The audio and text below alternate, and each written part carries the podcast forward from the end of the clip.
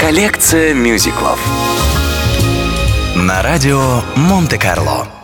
Сара Брайтман, The Phantom of the Opera.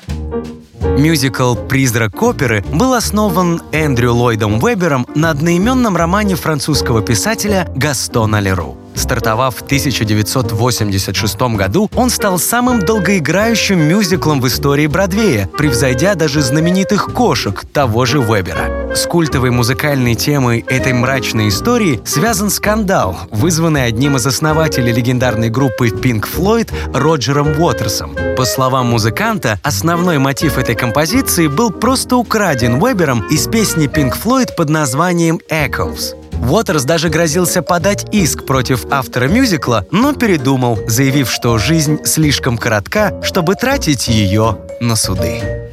Сара Брайтман, The Phantom of the Opera.